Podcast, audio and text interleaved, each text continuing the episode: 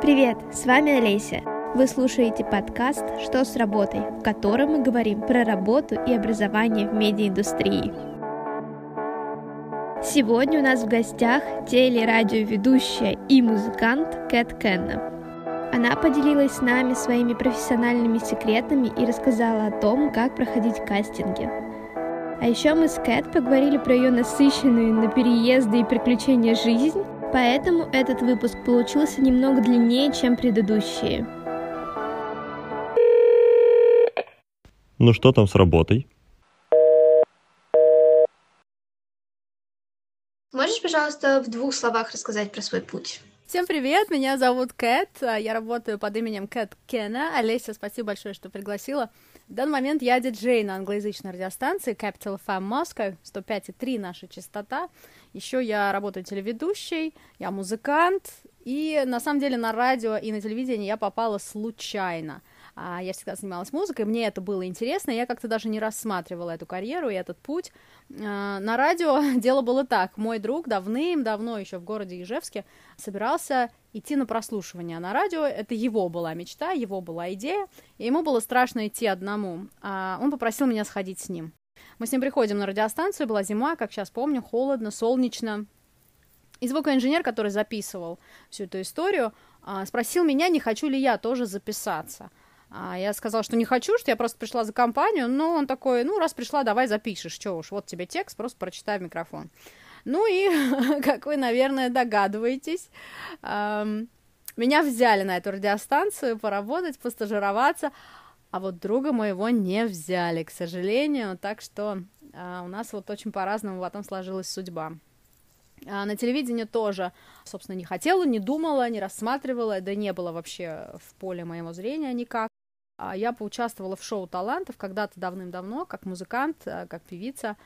И один из редакторов этого шоу, который снимал дневники для этого шоу, спросил меня, точнее, обратил мое внимание на то, что я очень хорошо держусь перед камерой, и сказал, слушай, тебе надо попробовать себя в качестве телеведущей. Вот я тебе настоятельно рекомендую обратить на это внимание. С шоу у меня не сложилось, я очень разочаровалась тогда в, в музыке, юношеский максимализм, все дела. Вот это вот все, что нет, все, раз я дальше не прошла, я не могу, я не хочу, я ухожу, вот это вот. Но я переехала в Москву после этого, попытать счастья, поискать себя и, собственно, попробовать себя на телевидении. Я начала рассылать свои резюме, меня пригласили там на какой-то кастинг. Я его прошла. И так началась моя работа и на телевидении тоже. И вот с тех пор я работаю в медийной сфере, я работала а, в Москве несколько лет, потом я уехала жить в Лондон, и вот сейчас я снова вернулась в Москву и снова вернулась обратно в медийную сферу. В Лондоне я как раз-таки занималась музыкой и какими-то другими работами и не была в медийной сфере. Но это такое, знаете, это как, а, как на велосипеде ездить. Оно не забывается, никуда не девается. Скилл, если он есть, то он есть. Так что я снова на радио, снова на ТВ. Очень мне это все нравится, и мне кажется, я на своем месте. Мораль моей, моей басни такова, что э, хватайте за любую возможность, почаще говорите «да», и если вы целенаправленно что-то делаете, тем более, да, например, вы хотите работать на радио или вы хотите работать на ТВ, и вы можете этот скилл попробовать отработать дома. В моем случае меня просто э, посадили перед микрофоном или поставили перед камерой, и у меня уже все мои скиллы, все мои навыки нарабатывались в процессе. Если вы целенаправленно ищете такую работу, то, конечно, позаписывайте себя дома, послушайте себя. А, может быть, какой-то говор есть, может быть, вы теряетесь и свои мысли немножко размыто а, формулируете, есть над чем поработать. А если вы хотите работать перед камерой на ТВ, то Конечно, записывайте себя на камеру, репетируйте перед зеркалом и так далее. И просто ищите э, просто на сайтах для работы, э, загуглите, где эти работы есть, записывайте демки родийные, записывайте видео демки, отправляйте, просите фидбэк. Ну, то есть двери открываются только тем, кто в них стучится, или тем, кто случайно в них заходит. Но, опять же, если никуда не идти, никакая дверь не откроется. Поэтому верьте в себя, дерзайте, если нет каких-то навыков, просто подумайте, где и как вы можете эти навыки получить и отточить. Вот такой мой совет, такая рекомендация. Ты 8 лет в Лондоне, да, прожила? А чему тебя научил опыт э, жизни в Лондоне? Ты же там где-то в другой индустрии работала, да? В Лондон меня тоже привела скорее кривая. А, я, во-первых, съездила в гости к однокласснику своего тогда молодого человека. Это была моя первая поездка за границу, такая вот сознательная. И я, конечно, была в полном шоке и восторге от этой страны. Я помню, я стою, зима была, это было прям в Новый год. Я стояла в саду, у них такая, знаете, у них мягкая погода зимой, все зеленое. Я стояла, смотрела вечером в это звездное небо английское и думала, боже, боже, я хочу здесь быть, я хочу здесь жить. И после этого все, эта мысль со мной осталась, я вернулась в Москву, а через какое-то время с молодым человеком наши пути разошлись, и я вдруг поняла, что мне как-то скучно, что я не понимаю, куда я иду, зачем я иду. Тогда уже работала на радио НТВ, и мне как-то стало непонятно и скучно, куда двигаться дальше. И я вдруг вспомнила, что я же вообще-то музыкант, и я всю жизнь хотела заниматься музыкой. По переезду в Москву я забросила музыку и ушла вот в ТВ, собственно. И мне так захотелось снова петь, снова играть, снова писать. Точнее, я даже, наверное, Э, хотела бы научиться писать музыку, потому что я всегда что-то там э, мурлыкала себе под нос, но так вот основательно я песни не писала. я думаю, боже, я хочу быть музыкантом настоящим, а Лондон — это прям музыкальная столица мира, оттуда вышли все вот эти Битлз и прочее. Думаю, нет, все, мне надо в Лондон. И тут я смотрю какое-то шоу по ТВ, шоу талантов, и там э, главный приз был годовое обучение в музыкальной школе в Лондоне. Мне стало интересно, что это за школа. Полезла гуглить всю эту историю, и такая думаю, ха, а почему это я сама не могу поступить в эту школу, туда поехать, вот тебе будет новая жизнь, новое все, новая страна, я буду музыкантом, я научусь, как это делать по-настоящему и правильно. И, в общем, вот с этого началась моя история. Я год впахивала на трех работах, без выходных, без проходных, днем и ночью, чтобы заработать себе на обучение, на год обучения в этой школе, год жизни в Лондоне. Это было тяжело, но оно того стоило, когда у тебя, знаешь, есть фокус на той цели, к которой ты идешь, то немножечко проще. Напрягаться. Я поднапряглась, я заработала, я поступила в эту школу, и я уехала в Лондон. С этого началась моя лондонская глава. Длилась она 8 лет. Я там и училась, и работала, и строила отношения, и вот это вот все. И это было прекрасно. Именно там я из девочки, которая хотела петь, превратилась в полноценного музыканта, который может писать, играть вживую на сцене. Я могу писать себе, другим людям, я могу спродюсировать трек как аранжировщик, да, могу аранжировку сделать и все прочее. Познакомилась с другими ребятами из других стран, которые тоже музыканты. Это было незабываемо, это было потрясающе. Не все там было так радужно, хотя я до сих пор считаю, что это было лучшее решение в моей жизни, потому что это такая была очень большая школа жизни, естественно, в новой стране, с другим менталитетом, с другим языком, найти себе место, найти себе друзей. Это, конечно, непросто, и я очень довольна, что я это сделала, преодолела все трудности, что я смогла. Писала какие-то песни, издала даже, можете послушать. Я есть на всех площадках под, собственно, моим же именем, Кэт Кена. И на английском я там писала в основном, и уже вернувшись в Россию, я начала писать э, и по-русски тоже песни. Уехала я из Лондона, потому что у меня были трудности с визой, и потому что тоже этот этап уже подошел к концу для меня, и мне нужно было куда-то двигаться дальше. Я немножко устала биться с системой, э, я имею в виду визы сейчас. Я работала там уже под конец, я работала в офисе, продолжала делать, писать музыку, но работала в офисе. И я просто не хотела больше быть офисным сотрудником и мне нужна была перезагрузка. Я решила, что мне нужно откатиться назад, чтобы понять, куда идти дальше. Поэтому я вернулась в Москву. Москва приняла меня с распростертыми объятиями. Я вернулась во все свои медийные работы, в радио, в ТВ. А начала писать песни по-русски, поэкспериментировала с жанрами немножко. Написала пару таких попсовых песен. Господи, аж зубы сводят. Но но я люблю экспериментировать. А, посмотрим, куда дальше меня заведет. Прямая, кривая. Я вообще считаю, что нет никакого результата, только если ты ничего не делаешь. Если ты куда-то двигаешься, что-то ты делаешь, все время с тобой будет что-то происходить, э, что-то крутое, будут какие-то сложные ситуации, из которых ты научишься выходить. Поэтому всем рекомендую, ребята, больше действия, меньше мечтаний, меньше раздумий и больше действия, и все будет круто. Жизнь в Лондоне, конечно, научила очень многому. Во-первых, я познакомилась эм, с большим количеством людей отовсюду, со всего мира. Винегрет всех отовсюду. Там тебе и итальянская комьюнити, и испанская, и ирландцы тебе, и скандинавы, и австралийцы, и кто хочешь. И, конечно, очень это открывает глаза на мир, на жизнь, очень меняет твое мироощущение, расширяет горизонт однозначно.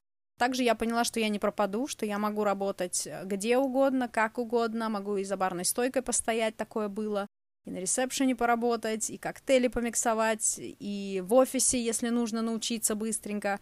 Могу учиться чему-то сама, да, то есть вот то, что я приехала с желанием петь, а уехала полноценным музыкантам, аранжировщикам, сонграйтерам, продюсерам, вот этим вот всем, что нет пределов, было бы желание на самом деле. Нужно следовать своим мечтам, импульсам, потому что это приводит тебя в совершенно неожиданные места, к неожиданным людям. И я, конечно, свой лондонский опыт ни на что не променяю. Это очень красивый город в том числе. Там много творчества, много интересных людей. Если у вас есть возможность туда съездить, может быть, вы уже были, то я всем рекомендую там какое-то время потусоваться. Даже если это недолго. Еще один важный урок, который я вынесла для себя из жизни в Лондоне, особенно после того, как я переехала в Москву, случилось это три года назад, то есть у меня было время посмотреть назад, проанализировать, подумать, несмотря на то, что я поняла для себя, что я сильная, я много чего могу, а я не пропаду, вот это вот все. Но если к этому всему добавить еще и большей смелости, большей дерзости, никто тебе ничего не принесет на а, блюдечке, нужно просто идти и брать самой. Нужно спрашивать, нужно стучаться в двери, нужно не стесняться, нужно ломиться на пролом. Вот этого мне в Лондоне немножко не хватило. Но есть у меня ощущение, что у меня будет еще шанс, что я все-таки не останавливаюсь, иду дальше. И мне кажется, и московская глава моя тоже подходит к концу. Куда ж меня дальше кривая занесет, я не знаю, но желание ломиться на пролом, оно во мне только растет с каждым годом, с каждым днем, так что посмотрим. Так что я желаю всем а, реализовывать свои мечты, свои... А, есть такое выражение по-английски, what there's a will, there's a way. Когда есть желание, есть воля, появится способ это сделать вот это очень правильная история, да, что по-русски мы говорим было бы желание, а как э, уже найдется и придумается. Это очень верно. И в этом, собственно, и вся жизнь. Сидеть бояться, я ни о чем не жалею. А, я понимаю, это было бы ужасно, если бы я не уехала в Лондон. Вот я бы сидела и думала, блин, а что бы было, если бы я уехала? Нет, если появилась мысль, все, просто садишься, неважно, страшно, не страшно, глаза боятся, а руки делают. И просто придумываешь методично, шаг за шагом, как ты туда поедешь, что ты там будешь делать. Иногда достаточно просто уехать а что и как уже на месте разберешься, потому что, ну, у тебя не будет выбора, тебе придется на месте разобраться. В том же Лондоне, например, когда я переехала, поступила в эту свою школу, я прилетела, а, жила в гостинице, и мне нужно было за 3-4 дня найти себе квартиру или комнату в доме, да, где я буду жить. Мне сказали, нет, ты что, за 3 дня ты не найдешь, нужно там 2-3 недели. Я все нашла. В пешей доступности от школы. Все меня устраивало. Я все нашла. Э, это было страшно, но мне не было, мне не было некуда деваться. Поэтому иногда нужно такие челленджи для себя устраивать, чтобы развиваться и двигаться вперед. Пока жопка в тепле, развиваться очень сложно. Как только появляется челлендж, все, уже как откуда-то и силы появляются, и идеи, и все остальное. А, у меня такой вопрос, а ты сама по образованию кто? Я по образованию лингвист. Я учила иностранные языки, у меня красный диплом. И я со своим красным дипломом такая, знаешь, на понтах, я говорю по-английски. Я приземляюсь в Хитро с другом. Мы с ним приезжаем в Лондон, садимся в черный кэб, когда ты еще не знаешь цен и как можно не в черном кэбе ехать. Черный кэб очень дорогой, он крутой, но он дорогой, блин. Короче, мы садимся со всеми нашими котомками, чемоданами, и я понимаю, что я ничего не понимаю по-английски. Мои понты слетели с меня в первые полчаса. Просто. Я не понимаю, что люди говорят, потому что есть очень сильный акцент, вот британский. А, причем британский акцент – это же в зависимости с какого города человек, да, если это север, какой-нибудь Ливерпуль, Манчестер, это все разные акценты. Ньюкасл, не, не дай бог, ну как бы люди из Лондона могут Ньюкасл не понять. И вот это вот все. И вот тут я подумала, да, вот Каков, каков лингвист из меня? Ничего не понимаю.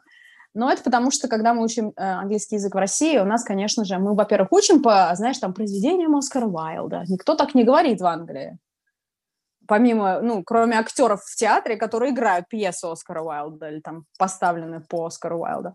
Вот, у меня заняло какое-то время воткнуться в происходящее и начать понимать разные нюансы и акценты, но зато сейчас все нормально, с этим нет проблем, я различаю все акценты, вообще все. Вот, но мне пригодилось в то время вот это мое образование лингвиста. Во-первых, тоже, да, там, когда ты ищешь какую-то работу, если у тебя есть высшее образование, даже если оно из другой страны, это все равно Э, котируется, и у тебя больше и возможностей, и шансов. Другое дело, что, конечно, там ты не блеснешь языком, то есть если здесь я говорю свободно на английском с британским акцентом, меня часто зовут какую-нибудь озвучку делать, там еще что-то, да, потому что, ну, русскоязычный человек, который говорит э, так по-английски. Причем это не потому, что я такая крутая и умная, нет, я жила там 8 лет. То есть вот сейчас любого из вас забрось туда на 8 лет, вы тоже как миленькие выучите, все будет нормально. Я люблю попугайничать, я люблю поповторять, а это помогает, когда ты учишь язык, просто когда ты повторяешь говор, акцент, как произносят слова, естественно, тебе это собственную фонетику тоже ставит. А там-то это, собственно, не котируется. То есть э, там ты говоришь по-английски замечательно. Ну, прекрасно. Тут все говорят по-английски. Давай теперь поговорим про работу на радио, про прямые эфиры. Это все очень страшно, наверняка, да? Особенно в первое время. Как ты с этим справлялась? Может, у тебя уже какие-то фишечки есть свои, э, кроме опыта, естественно? Есть два аспекта. Когда ты работаешь на радио, у тебя есть аспект э, говорильный, да, то есть э, почему не каждый человек может быть диджеем на радио. Почему на мою радиостанцию не берут человека просто потому, что он носитель? Потому что то, что ты говоришь на языке, а, даже русскоязычный диджей, да, то есть э, то, что ты говоришь на языке, не значит, что ты можешь быть диджеем на радио. Диджей на радио ты, ты должен уметь очень красиво, как-то очень складно, иногда очень коротко формулировать свои мысли. Потому что есть регламент временной, например, у тебя есть 20 секунд, тебе за эти 20 секунд нужно что-то сказать. есть диджеи э, пустобрехи, и за это ругают, ну, нас лично, да, то есть если я каждый выход выхожу и говорю, а, птички светят, э, солнышко светит, птички поют, э, какова красота, как все здорово. Это не содержательно, это ты просто вышла в эфир, ты какой-то звук издала, да. Ну, конечно, есть специальный выход, если он предназначен для того, чтобы рассказать погоду, пробки в городе, это понятно. А если это какой-то информационный выход, вот у меня развлекательная радиостанция. Моя задача развлекать, моя задача создавать настроение – Моя задача находить что-то интересное, что происходит в мире, в городе. Причем, например, а, мы не говорим о политике, о религии, мы не затрагиваем такие темы, мы развлекаем. То есть я должна найти такую новость, я должна ее сжато, чтобы это по-прежнему было интересно, в эти 20-30 секунд уложить. Артикуляция, естественно, тембр голоса, вот это все для диджея важно. Умение быстро думать, умение быстро соображать когда особенно начинаешь работать, сначала ты прописываешь себе выходы. Ты находишь, вот ты нашла эту новость, допустим, где-нибудь в интернете. Новость большая, длинная, интересная, смешная. Как бы мне вот интересность сохранить, смех сохранить, но я же не могу две страницы зачитывать текста. Ты пишешь себе как-то вот этот выход, и ты его читаешь. Поначалу ты читаешь. Сейчас я уже себе ничего не пишу, но я до сих пор а, свои выходы в эфир проговариваю, потому что тем более новости, которые я еще они на русском, а в эфир я выхожу на английском. Я у себя в голове проговариваю, как я сейчас это буду говорить. Потому что это твоя работа. Ты не можешь просто с кондачка нажала с кнопкой в эфир, и ты такая, а, а короче, вот тут что-то происходит, блин. Если ты сам по себе какой-то скучный человек, которого скучно слушать, то тебе будет тяжело быть диджеем. Все равно, да, нужна харизма какая-то. Вот это вот все нужно. А харизма, она либо есть, либо нет.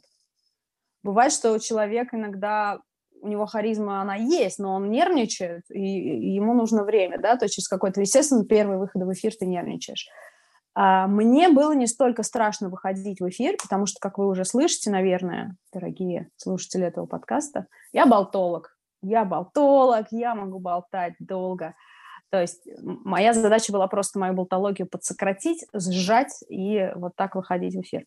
Но меня всегда очень до сих пор э, пугает э, больше. Это технический аспект. Э, диджейский борт – это немножко как панель в самолете выглядит. Там 500 миллионов кнопок, 500 миллионов каналов. Не все знают, что из этих 500 миллионов кнопок ты на самом деле используешь только три.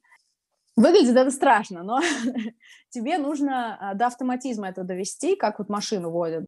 Диджеи уже давно сами не выбирают музыку, да, у тебя есть для этого программный директор, у тебя есть музыкальный редактор, то есть есть люди, которые несут ответственность за наполнение радиостанции, что играет в эфире. У каждой радиостанции есть формат, то есть если на мою англоязычную радиостанцию кто-то пишет «поставьте Цоя», ну, это невозможно. Диджей делает микс. Диджей отвечает за техническое оформление в том числе. Вот ты приходишь на работу, у тебя просто накиданы песни в плейлист.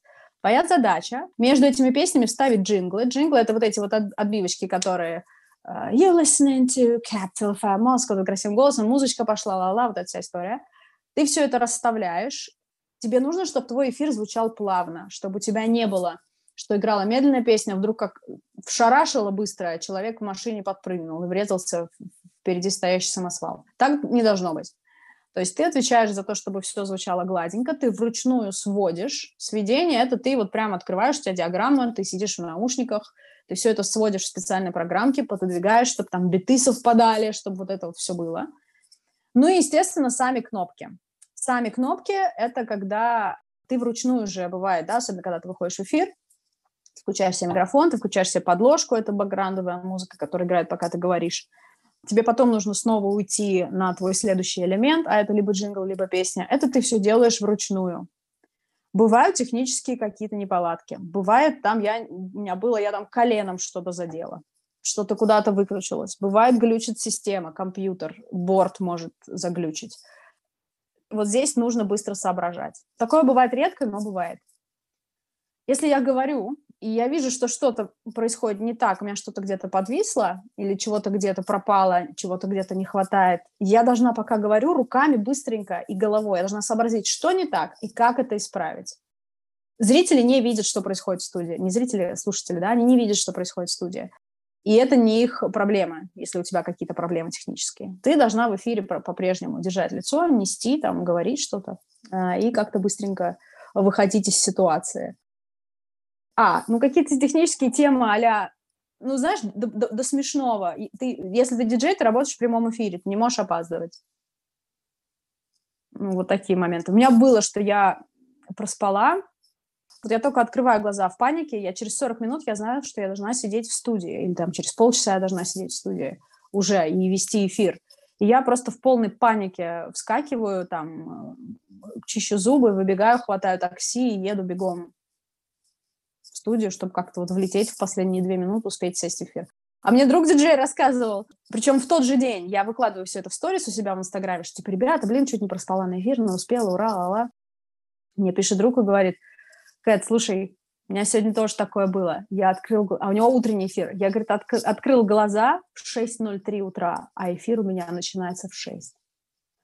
Это кошмар диджея просто. Это кошмар. Представляешь, представляешь себе панику? Я такая, боже, это, это даже хуже, чем мое. Я-то хотя бы за полчаса проснулась, и у меня было время, я недалеко живу, впрыгнуть в такси и доехать. А чувак открыл глаза в 6.03, эфир в 6. О, боже, это ужасно. Это вот специфика работы на прямых эфирах. Еще бывало, что когда ты забываешь выключать микрофон. Это прям за этим надо следить. Но как бы, когда у тебя все уже на автомате работает, ты, естественно, расслабляешься и меньше следишь за всем.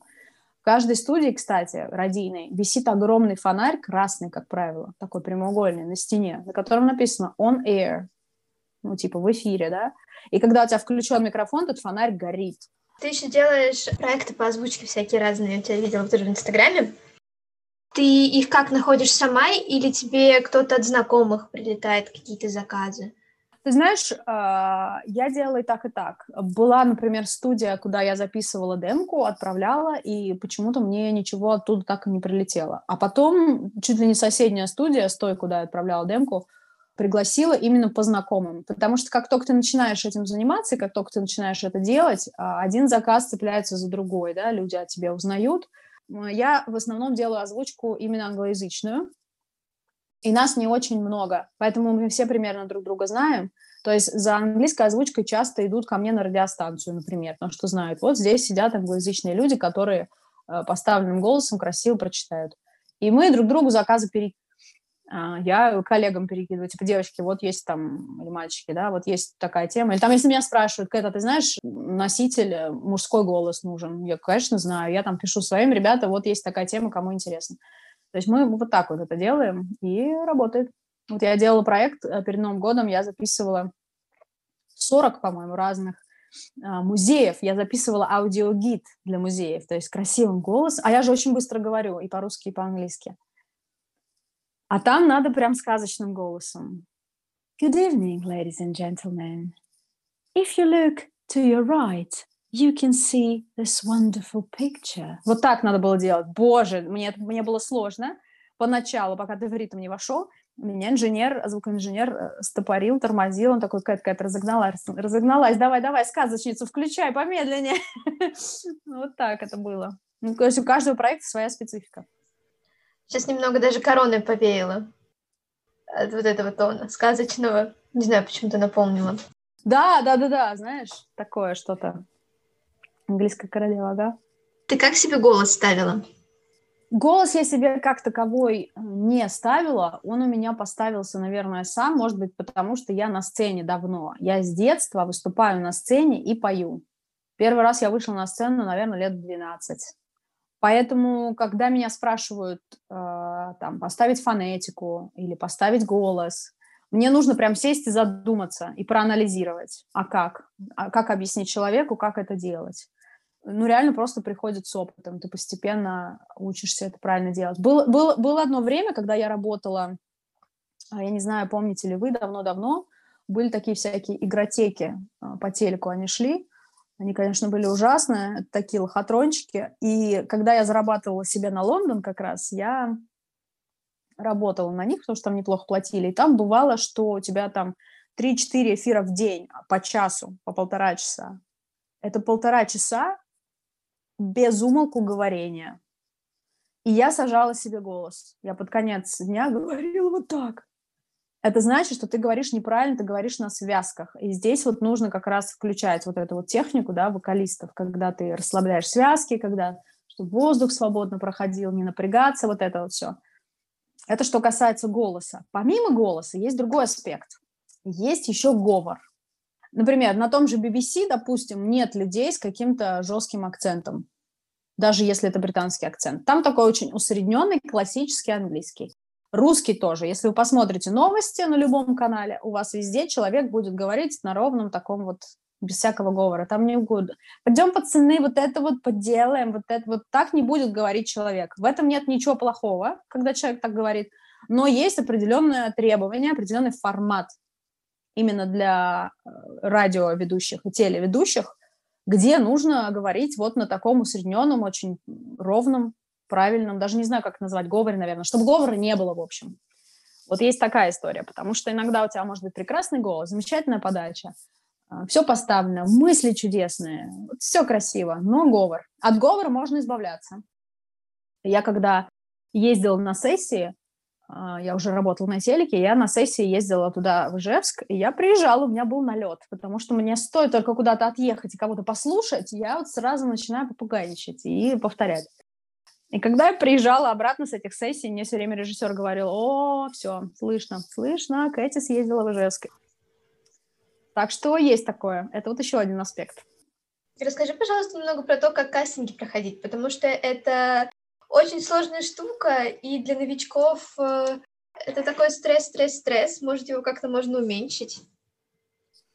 А, лучше, во-первых, э, всегда спрашивать, что хотят на кастинге, вплоть до того, что будет на кастинге, нужно ли что-то подготовить, нужно ли каким-то определенным образом одеться. Это такой, знаешь, немножко даже психологический прием.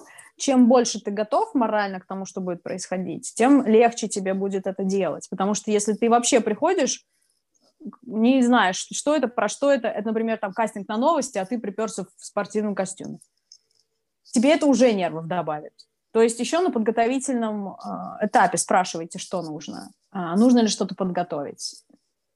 Например, кастинг же может проходить несколько этапов. У меня был кастинг на МТС, проходил так. Мне сказали, нам нужно будет одна часть, это ты просто читаешь подводки по суфлеру, а, и вторая часть, нам нужно посмотреть, как ты берешь интервью допустим, ты там где-то на какой-то премии, на звуковой дорожке или там где-то, и ты берешь интервью. И я морально была готова, что будет у меня одна начитка, с начиткой без проблем. Всегда, когда говорят, что будет подводка с суфлером, всегда просите текст заранее прочитать. Миллион лет работаю в эфире, я всегда до эфира читаю текст. Потому что когда ты читаешь, у тебя мозг может как бы глюкануть. Тем более суфлер — это очень маленький там экран, ты не видишь весь текст целиком, ты читаешь просто чуть ли не там э, по пол предложения. Если ты не знаешь, что будет дальше, ты не знаешь, где у тебя заканчивается предложение, про что там, там могут быть какие-то названия, какие-то имена, вот это вот все. Это все лучше знать заранее, загуглить ударение, если ты не уверен, да, одновременно, одновременно, там, маркетинг, маркетинг, вот эту всю историю уточнить, чтобы тебе было проще это делать. Причем не, не нужно зазубривать, да, это суфлер, ты будешь читать. Но если ты хотя бы раз прочитаешь его, тебе будет легче.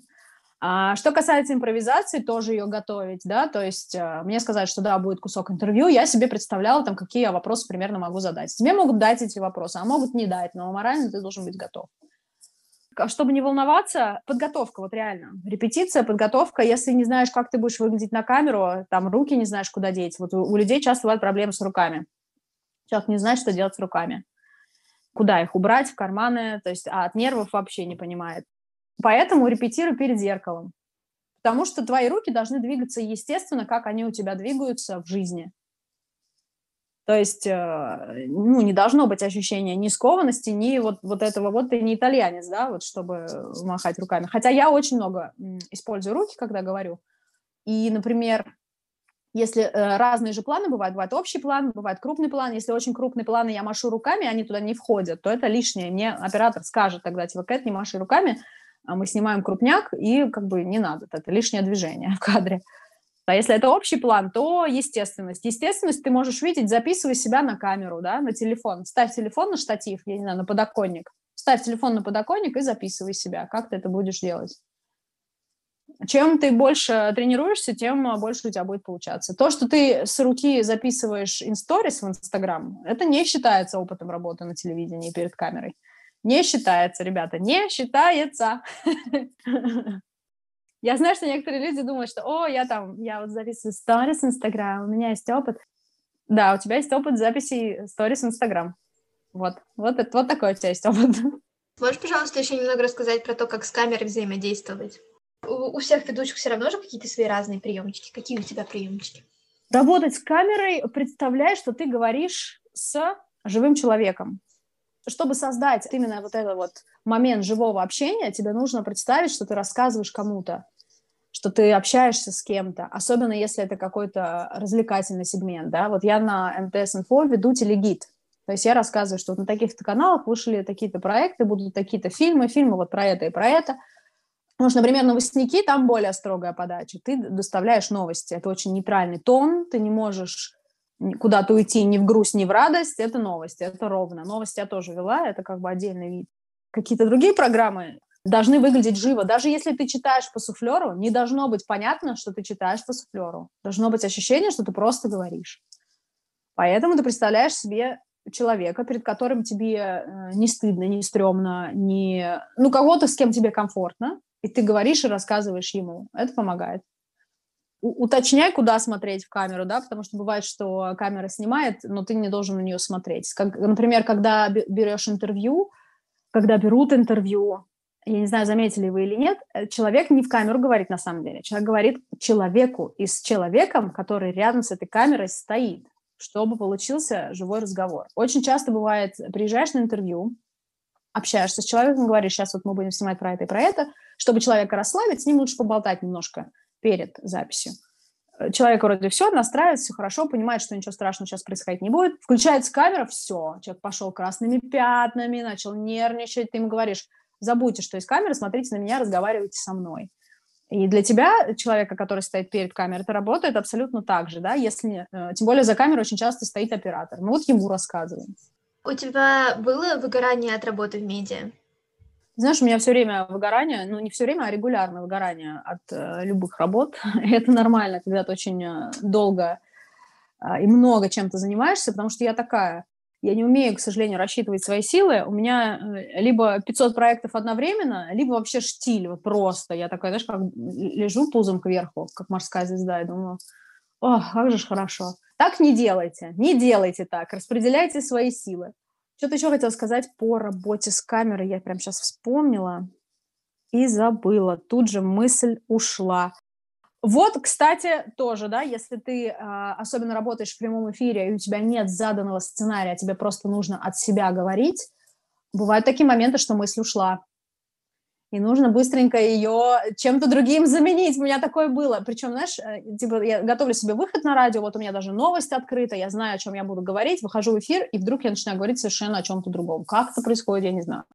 Но надо, надо уметь лавировать в этой истории. Выгорание, да. Выгорание бывает, но я говорю, тут главное определять свои силы, да, давать себе отдыхать, давать себе спать, не загонять себя, не брать 587 проектов. Когда у меня энтузиазм, я на все соглашаюсь, все беру, типа, ГГ, я смогу работать без выходных, потом проходит два месяца работы без выходных, ты синяя, плюс 10 килограмм, потому что ты перестаешь ходить пешком, ездишь везде на такси, это вот сейчас реальная история, до Нового года у меня так было, я работала без выходных, а, ездил только из дома до студии, до другой студии, до другой студии, то есть это все на такси. И ты хомячишь всякие там пончики, сахар и прочее, потому что нужна энергия, а ее нету.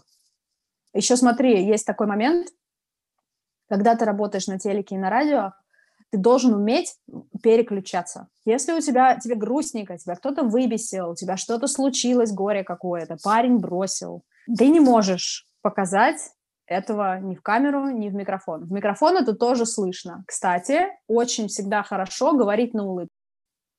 Потому что, смотри, вот я тебе рассказываю новость. Сегодня в Москве выпал снег, очень холодно, минус 15 на улыбке. Сегодня в Москве выпал снег, минус 15, очень холодно, солнышко светит, энергия добавилась, улыбка добавилась. Это слышно в микрофон. То есть я на радио иногда в пижаме приезжаю, особенно по выходным, вот реально. Я в пижаме, там, что попало на голове, потому что никого нету в офисах, и как бы что париться. Неважно, да, как ты выглядишь, но выдавать энергию ты должен, и говорить на улыбке очень помогает. Во-первых, это психологически твой организм считывает. Если ты улыбаешься, у тебя даже тело начинает думать, о, раз улыбается, значит, у нас все хорошо. У тебя и у самой тоже настроение поднимается. У меня был момент, когда мне нужно было работать на телеке, вести два часа прямого эфира, и я рассталась с парнем там в этот же день. Типа, ну, какой-то был Новый год или что-то. Короче, я рыдала, как не знаю кто.